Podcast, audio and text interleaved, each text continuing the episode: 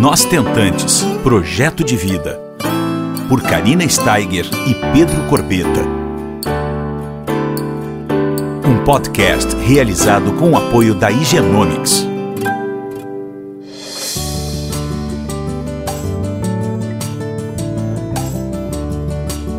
Olá, pessoal. Tudo bom com vocês? Como é que vocês estão essa semana?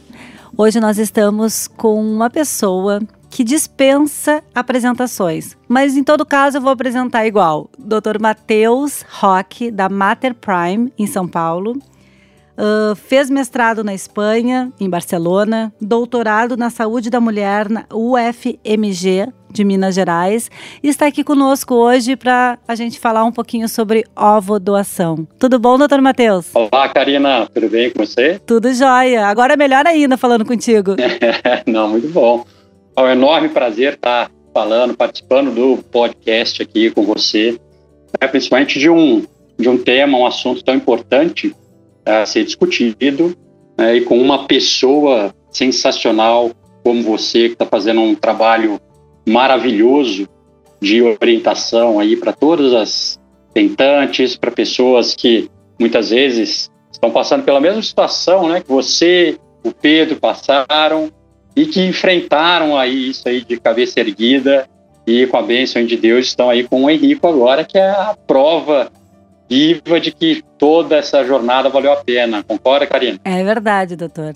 Isso com certeza. Não é fácil a jornada, né? Uh, diariamente tu, tu, tu, tu, conversa com todas as tentantes, pacientes de vocês.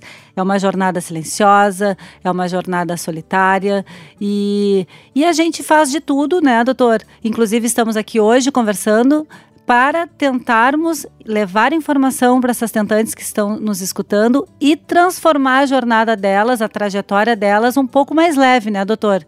Porque com informação, com esclarecimentos, a gente consegue uh, com que essa jornada não seja tão árdua, correto? Isso é fundamental, corretíssimo.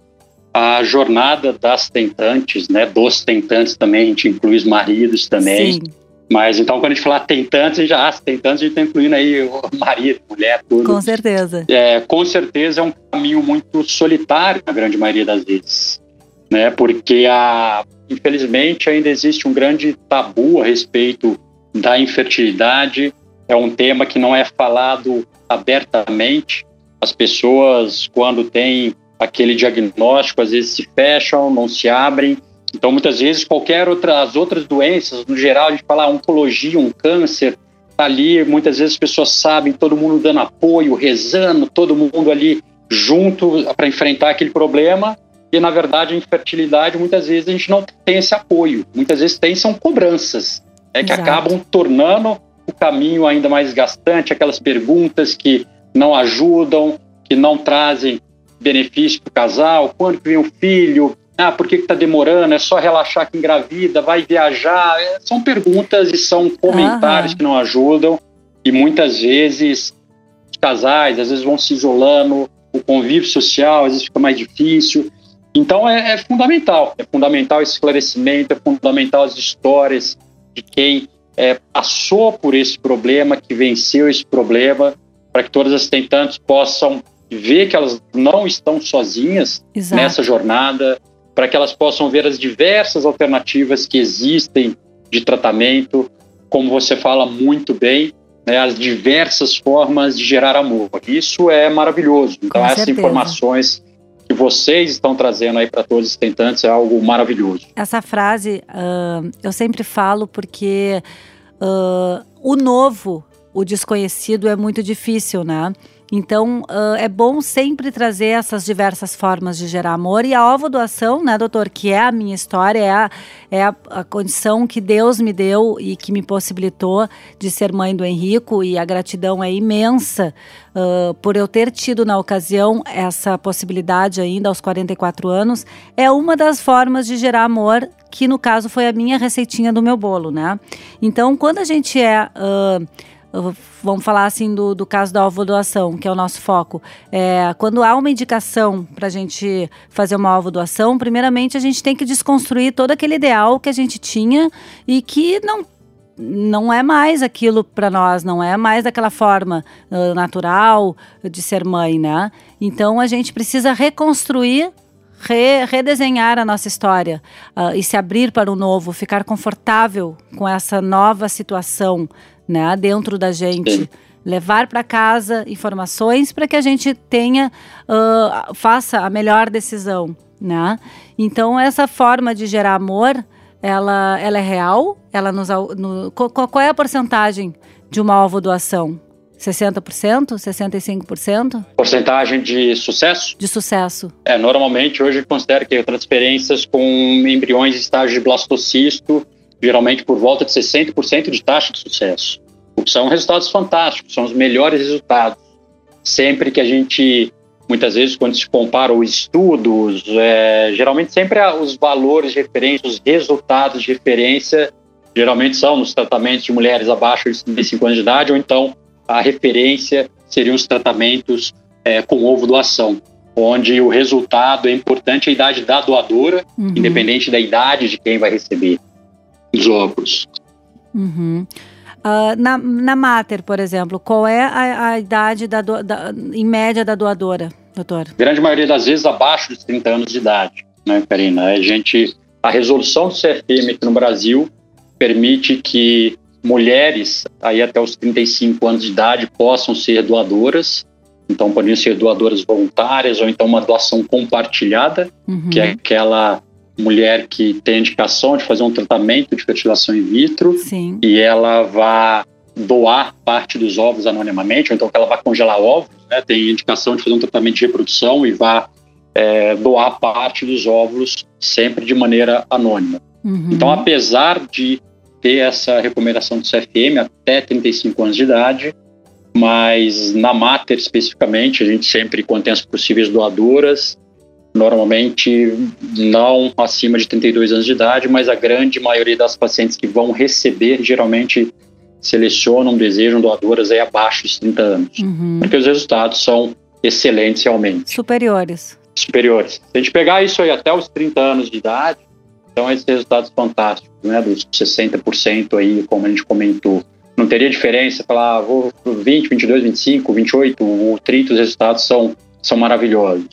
E mesmo outros locais que são, isso é uma, uma orientação nossa lá no, da Mater, mas como a resolução permite até os 35 anos de idade, os uhum. resultados são muito bons também. Uhum. Como eu comentei, normalmente todos os estudos ou as, as referências que a gente usa, as taxas de gravidez, os gráficos a gente vê sempre abaixo de 35 anos de idade, tal taxa de gravidez. E aí depois vai dividindo, 35 a 37, 37 a 39, vai dividindo a partir dos 35 as taxas de gravidez normalmente começam a diminuir aí os tratamentos, risco de aborto começa a aumentar, tudo isso. Isso é claro sem considerar um embrião analisado geneticamente, né? mas considerando na da, da, ovulação. Entendi. Mas, Karina, só um, eu queria, se você me permitir, né? Eh, você comentou sobre a decisão aí sobre a ovulação, é, que muitas vezes não é aquele nosso plano inicial. Com certeza, muitas vezes o nosso plano inicial não é realmente uma, ter uma gestação nem por fertilização in vitro, né? A gente uhum. sempre pensa naquela, vou engravidar, vou, quando eu planejar, eu paro com a minha pílula, quando eu começar a tentar engravidar, eu vou conseguir a gravidez, esse nosso planejamento inicial. Para você que viveu isso, da, aqui, o diagnóstico da infertilidade e depois, depois de uma certa caminhada, partiu para a ovulação, como foi para você a primeira notícia da infertilidade, dos tratamentos, e como foi quando veio a informação, a indicação da ovulação? Como você reagiu a tudo isso? Então, doutor, é, é, bem interessante falar sobre isso, porque na verdade eu vim de uma caminhada de quatro anos, né? O pessoal que está escutando já acompanha mais ou menos a minha história. Então, eu tinha feito duas tentativas com, com os meus óvulos, sem sucesso, numa aos 41 anos e outra com 42. É, eu não tinha feito biópsia, tá? Dos embriões, mas com certeza eles já estavam, em função da idade, cromossomicamente alterados. Então, para eu fazer uma terceira tentativa, teria que fazer dois ciclos, enfim, juntar um máximo de embriões para biópsia possível para ter talvez um, dois, se tivesse, né, uh, euploides. Como uh, eu tive que botar na balança porque o meu médico chegou na ocasião e disse: Bom, Karina, vamos ver agora com 43 anos o que, que a gente vai fazer, qual vai ser o. o a, a, como vai ser a tua terceira tentativa? Existe o plano A, que é continuarmos com, a, com, teus óvulos, as tentativas, ou a gente partir para uma doação. Como era muito novo, eu não tinha acesso, não tinha com quem, não tinha noção do que, era uma doação, eu nunca tinha escutado eu e o Pedro sobre esse assunto. Nós tivemos que nos familiarizar com o assunto e deixar tudo isso muito tranquilo dentro do nosso coração para poder tomar a decisão, né? Sim. Eu sempre falo que para aceitar algo, seja o que for, né, doutor, a gente precisa de um entendimento sobre esse assunto, seja qual for o assunto. Então foi isso que nós buscamos. Como eu já respondendo a tua pergunta, como eu já vinha de uma trajetória de uma caminhada de quatro anos, eu já estava é, muito aberta à ovo doação. Eu já eu queria um filho em casa, doutor, um filho em casa uhum. e saudável. Então eu já era uma pessoa que não tinha dentro da minha cabeça esses grilos sobre genética, sobre DNA. Eu queria ser mãe entende? Sim. Então, no momento que isso estava muito claro dentro de mim, uh, me facilitou muito a minha vida, né? Porque eu acredito que tu tenhas pacientes, até eu ia te perguntar isso, que, que vieram de uma trajetória de algumas fertilizações até chegar a, a, a ovo doação? Ou, ou também, talvez isso é uma pergunta, tem alguns casos que vai para ovo doação direto por algum motivo? E no, na, maior, na maioria dos casos, lá na clínica, vocês passam, elas passam por um processo que nem eu passei, ou daqui a pouco pega por uma, uma idade avançada, por uma menopausa precoce e vai direto, né? Qual é, assim, a porcentagem da, do perfil das tentantes que chegam para fazer a doação lá na clínica com vocês? É, isso, isso é uma excelente pergunta, ótimo para conversar e discutir realmente, porque o que é que nós temos? O, a indicação um tratamento com óvulos doados, a gente teria duas situações específicas. Uma, aquelas pacientes já estão na menopausa, então que já não menstruam mais, mas o problema é o fato dela não menstruar não quer dizer que ela não possa gerar um bebê. Uhum. O útero dela funciona normalmente, a gente dando medicações, a gente consegue preparar o útero dessa mulher para uma gravidez. Ou a menopausa significa que o estoque de óvulos dessa mulher já chegou num certo limite, não zerou totalmente, mas já chegou a um certo limite, de maneira que dificilmente a gente consiga fazer uma estimulação ovariana. A gente não vai uhum. criar mais folículos ou criar mais óvulos, então não adianta a gente dar os hormônios que a gente faz uma estimulação ovariana em uma fertilização in vitro.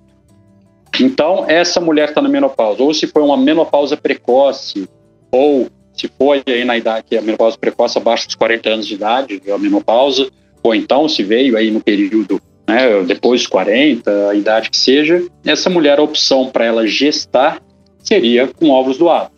Ótimo, uhum. ela não tem mais esses óvulos, a gente não consegue estimular, vão pegar os ovos de uma doadora, fazer fertilização com sêmen do parceiro dela, ou um banco de sêmen, se não tem um parceiro, e formar os embriões e transferir para o útero dessa mulher.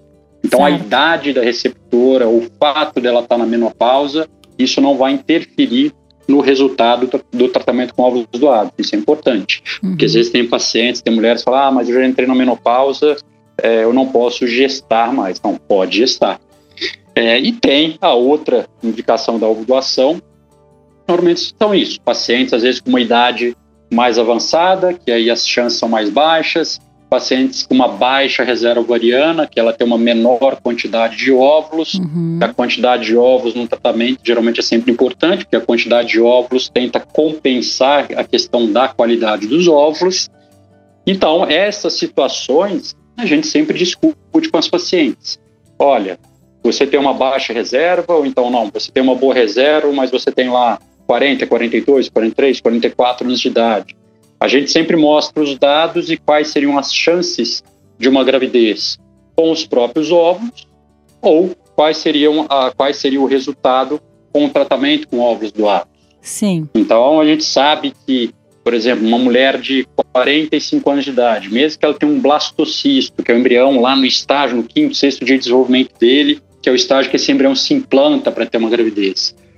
É, é, difícil de ter esse blastocisto 45, mas mesmo tendo esse blastocisto, a chance desse embrião ser geneticamente normal, com consonante normal, é 5 ou 10%. Então, a chance dessa mulher ter uma gestação e ter o bebê dela com os próprios óvulos, acaba sendo muito baixa. Uhum. Mas, normalmente, é difícil uma paciente que não tenha passado ainda por nenhum tratamento e que ainda tenha ovos, mesmo que numa quantidade mais baixa, às vezes é difícil ela já optar por partir diretamente para a ovulação.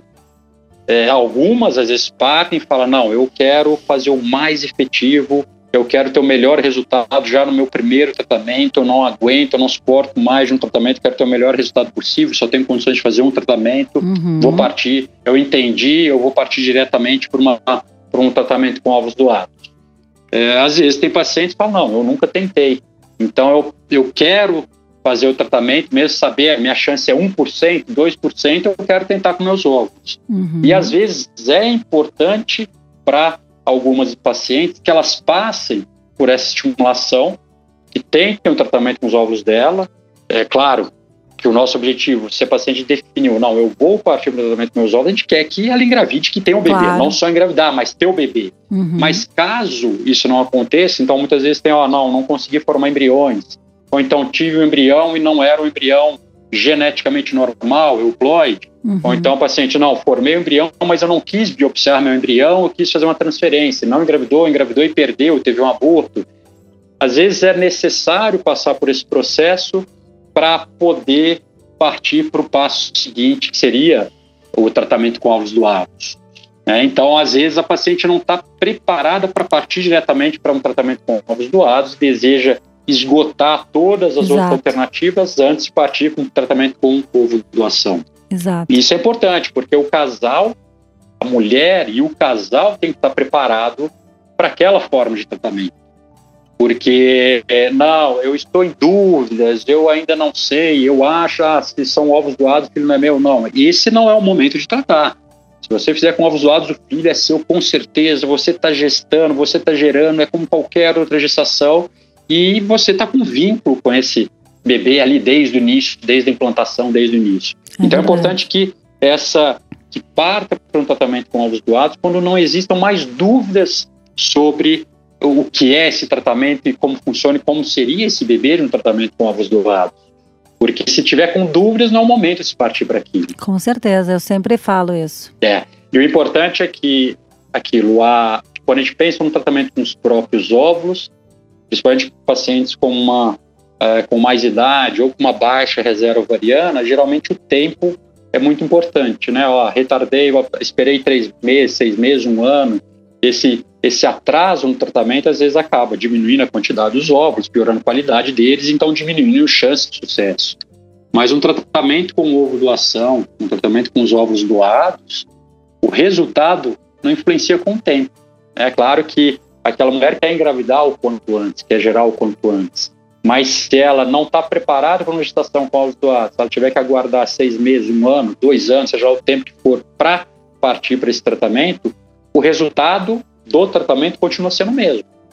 É, Uhum. continua, como a gente falou, relacionado à idade da doadora. Então, a Exato. espera para uma definição de uma doação não vai gerar prejuízos no resultado do tratamento, não vai diminuir a chance dessa mulher ter o bebê dela em casa. E isso é bom falar, né, doutor? Porque nós estamos, por exemplo, agora numa época de pandemia, certo? Sim, Então, Sim. no momento que nós não sabemos quando que isso vai acabar e que novos ciclos vão se iniciar, essa é a hora dessa tentante que está nos escutando trazer informação para casa, se espiritualizar, fazer tudo o que tiver que fazer agora nesse momento para que daqui a uns meses elas recomecem o, o que já começou ou iniciem, né, novos ciclos. Mas é um momento agora de reflexão e, e para realmente elas aproveitarem ah, a telemedicina que está aí disponível, os podcasts, para poder ah, amadurecer a ideia, se tiver que amadurecer. Exatamente isso. Tem Sim. muitos perfis de tentantes, né, doutor?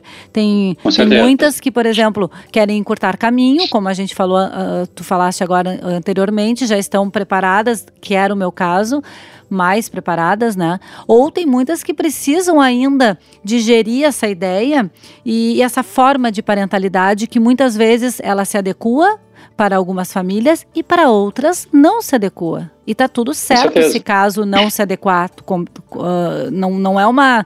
uma é, cada um tem a sua receitinha do seu bolo, não é verdade? Com certeza, com certeza. Isso que a gente fala, a gente fala sempre individualização, personalização dos Exato. tratamentos.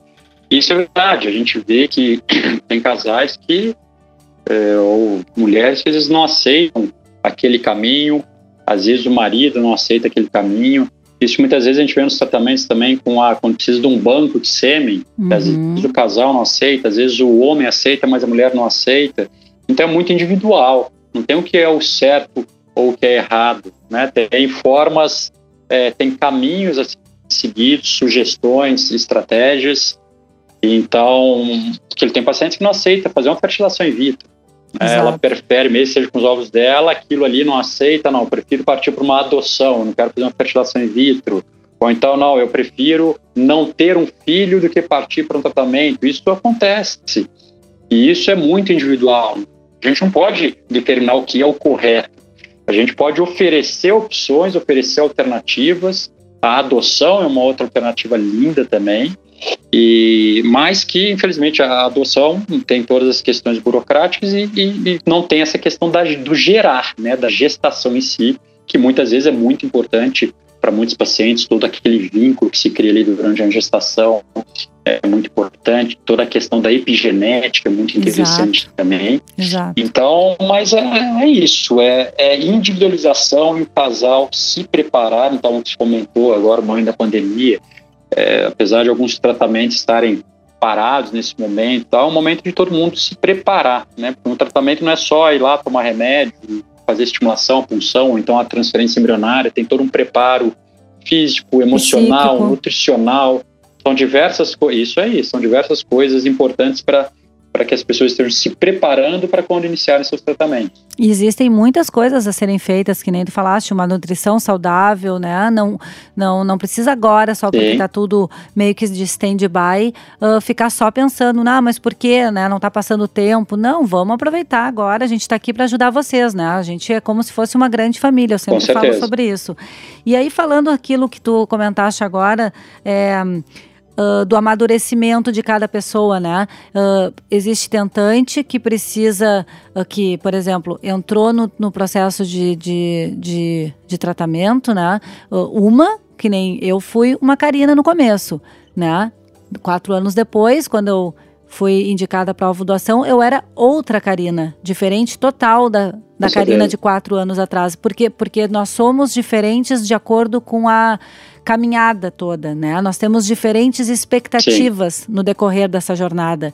E isso eu acho muito importante falar. Às vezes, fiz agora, um, gravei um podcast faz um- uma semana atrás com uma tentante que é mãe de ovo doação de gêmeos, mas que ela no começo, doutor, Uhum. ela era irredutível, tá? Ela disse: "Não, não é para mim, não, não, não vou ser mãe desse filho. Não, não é para mim". Sim, Com o decorrer do tempo, ela se abriu, ela foi atrás da informação, ela entendeu o processo e o grilo dela, doutor, era que o marido ia ser contra.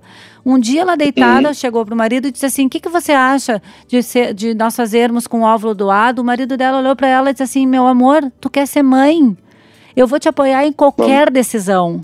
Olha É que isso aí. maravilha, ela nem sabia Isso que o aí. marido dela ia reagir dessa maneira, tu entende? sim. E isso, isso é muito importante, como a gente falou, o caminho muitas vezes é solitário. Às vezes tem mulheres que estão nessa jornada sozinhas, realmente, né, solteiras, tal, fazendo Sim. ali uma algo independente. Mas um casal é fundamental que exista uma cumplicidade total desse casal, que um se abra com o outro sempre, que conversem, porque tem que ser uma decisão né, em conjunto. Nem essa que você comentou, essa paciente, a princípio achava que o marido não iria aceitar e o marido estava ali com ela. Isso Exato. é muito legal, a gente vê casais que vêm para uma consulta que você sente aquela energia boa, aquela união, que aquele casal realmente está junto. É, E parece que o tratamento flui melhor para essas, né, para esses casais. é. E às vezes a gente vê outros casais, parece que a energia não tá boa, não estão unidos e gera um desgaste muito grande.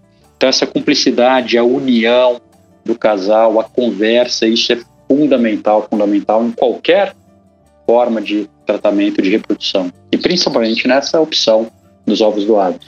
Não, não tenho dúvida. Isso aí vai a gente vai se transformando, a gente vai amadurecendo, né? E eu acho que é isso. Eu acho que o, o homem, uh, o companheiro ou a companheira, né? Enfim, tem, tem vários. E, e, também uma coisa que eu sempre falo, né, doutor? Assim como existem muitas formas de gerar amor, que a ovo doação é uma delas, existem muitos uh, tipos de família, de de que estão sendo construídas atualmente, certo? Com certeza. E, Com certeza. e isso é uma maravilha, porque a gente precisa ir atrás do nosso sonho. Né? E a ovo doação é a forma como a gente, de fato, realmente consegue trazer esse sonho para nossa realidade. Talvez não seja, Sim. como tu falasse, ah, eu quero ser mãe por ovo doação. Talvez não seja assim que funcione, com certeza, mas é a maneira como Deus está nos proporcionando isso. Então vamos aceitar ou não, né? Sim, vamos sim, ter sim, bem dentro. Às vezes o grilo vem da nossa própria cabeça, certo?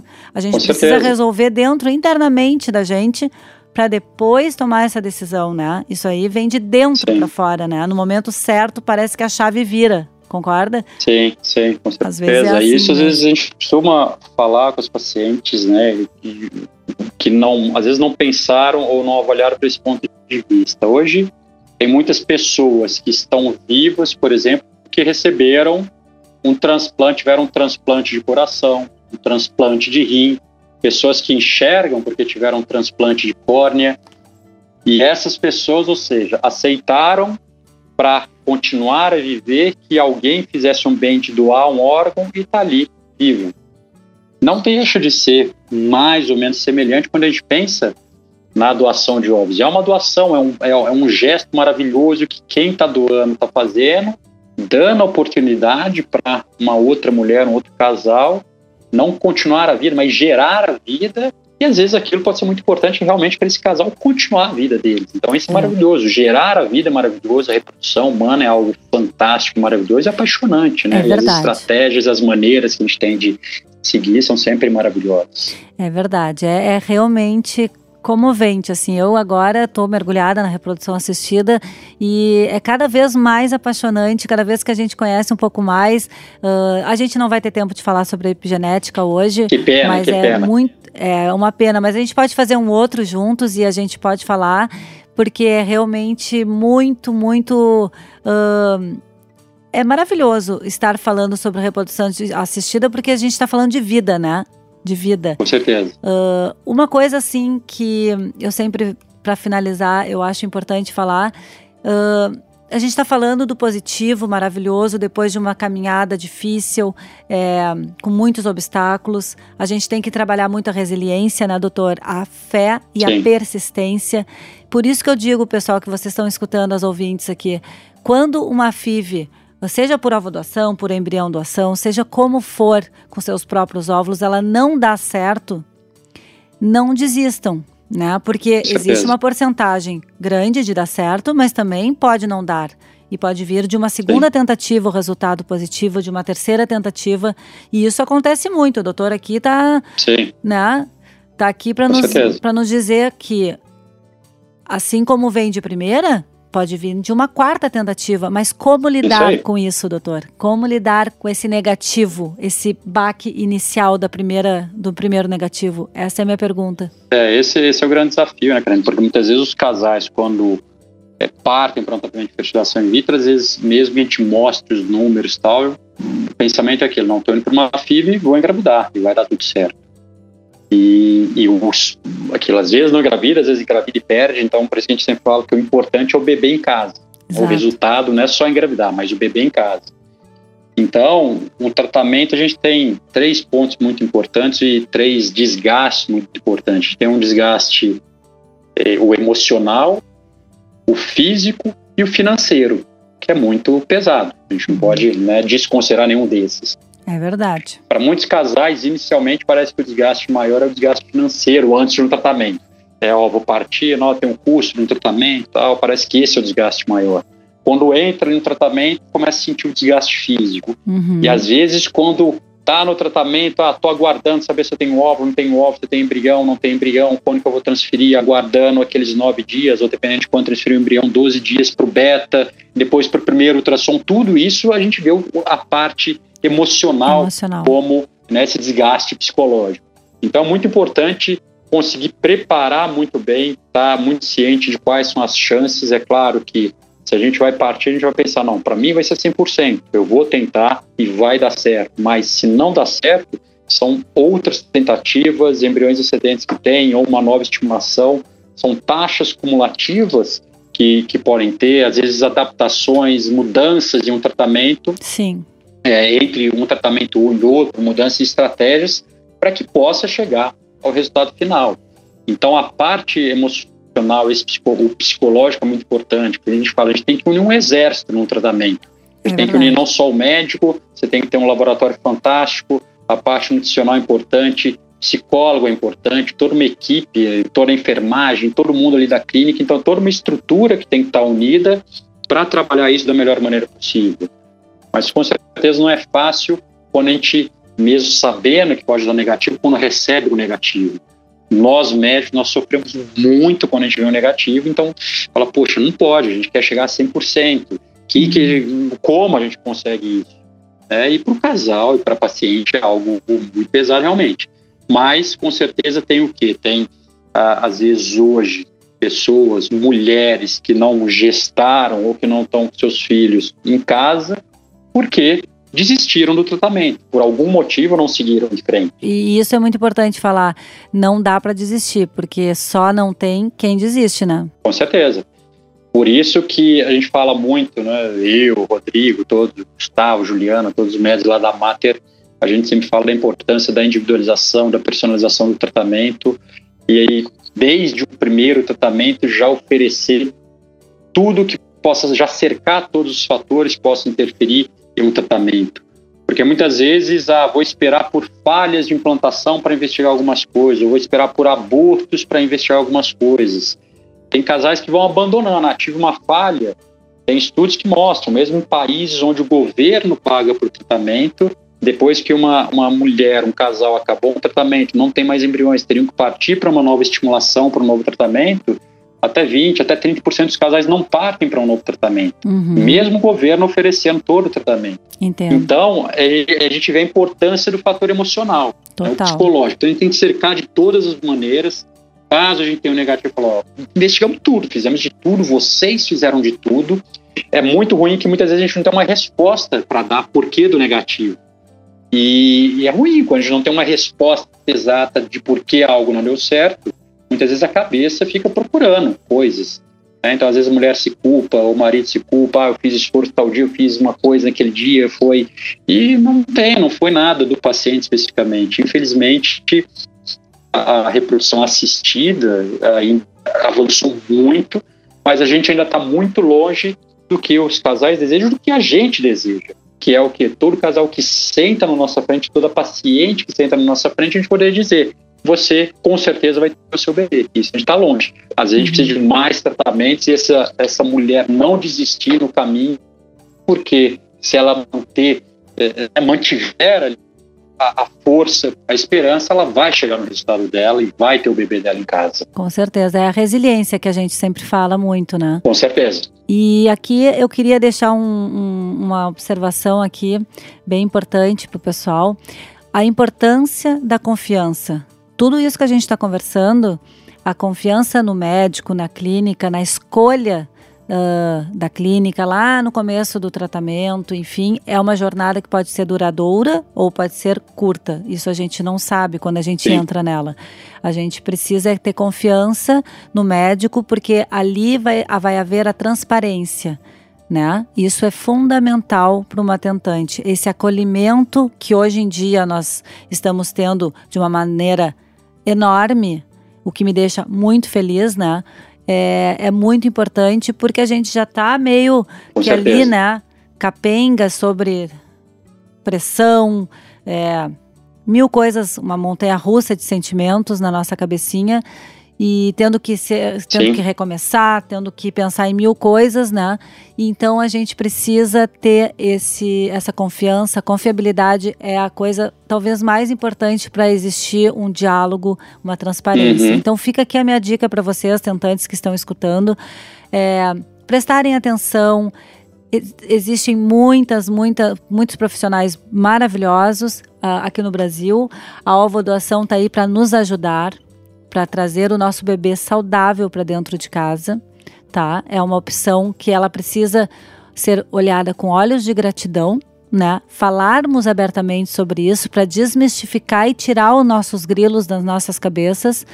E tamo, estamos aqui mais uma vez com um profissional da área que é super respeitado, que é o Dr. Matheus, que não tem uma tentante que não adore o Dr. Matheus.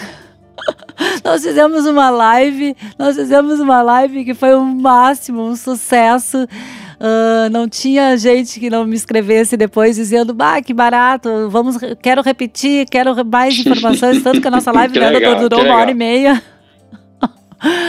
e foi muito bacana. E mais uma vez a gente quer agradecer a tua generosidade, a tua disponibilidade, o teu carinho e acolhimento conosco porque isso é fundamental para quem está escutando. Sim, sim. Muitíssimo Legal. obrigado, doutor. Sem palavras para te agradecer mais uma vez o teu carinho conosco, viu? Muito obrigado, Karine. Eu fico, fico emocionado aí com suas palavras e eu que agradeço a oportunidade de estar conversando com vocês. Como eu disse, a informação é fundamental, é, informação com respaldo técnico, científico, as informações de quem viveu. Então, não só agradecer o convite, mas mais uma vez dar os parabéns pelo, por esse trabalho que você Pedro estão fazendo, o Henrique aí está de parabéns, vocês estão de parabéns. E venceram e com certeza são vocês são responsáveis por muitas outras famílias que estão sendo formadas aí. O exemplo de vocês traz a coragem e traz bebês nas casas de muitos casais traz a, o topo da escalada para muitas, muitas, muitas mulheres. Aí. Parabéns e muito obrigado. Que nem vocês falam rumo ao topo, né? Adoro. Isso aí, rumo ao topo. Rumo ao topo. Isso aí, com certeza. Muito obrigada e muito obrigada ao Genomics também, né, que é nosso parceiro que faz com que tudo isso aconteça. E uma ótima, ótima, ótima semana para você, doutor. E tudo de bom para tua família, viu? Um beijo enorme. Muito obrigado. Um beijão a todos. Se cuidem e fiquem em paz. Um beijão. Muito obrigado. Tchau, tchau. Obrigada, amém. Tchau, tchau. Você ouviu Nós Tentantes, com o apoio da Igenomics.